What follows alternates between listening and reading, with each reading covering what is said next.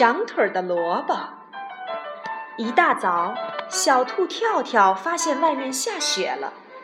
小兔跳跳在雪地里发现了几片绿叶子，原来是两个大胡萝卜。跳跳决定把一个送给好朋友小猴子皮皮。皮皮家的门紧锁着，于是跳跳把胡萝卜放在了窗边。皮皮正在外面玩呢，他一边玩雪一边吃花生。皮皮想把剩下的花生送给好朋友小鹿比比。皮皮路过自己家时，发现了窗户边上的胡萝卜，他想送给小鹿比比。比比不在家，皮皮就把胡萝卜放在了桌子上。小鹿比比回来后，看到了桌上的大胡萝卜，比比正想把胡萝卜吃掉。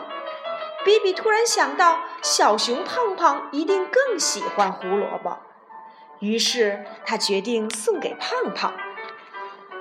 小熊胖胖一边走着，一边吃着大饼。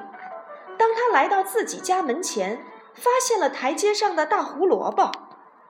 胖胖又把胡萝卜送给了跳跳，把它放在了跳跳的窗台上。跳跳醒来后，发现了大胡萝卜，心里温暖极了。长腿的萝卜，小朋友们，你们听明白了这个故事吗？小兔跳跳发现了两个大胡萝卜，跳跳决定把其中的一个胡萝卜分享给小猴子皮皮。小猴子皮皮呢，看到了大胡萝卜。想把它分给小鹿比比。小鹿比比不在家，回来后看到了大胡萝卜。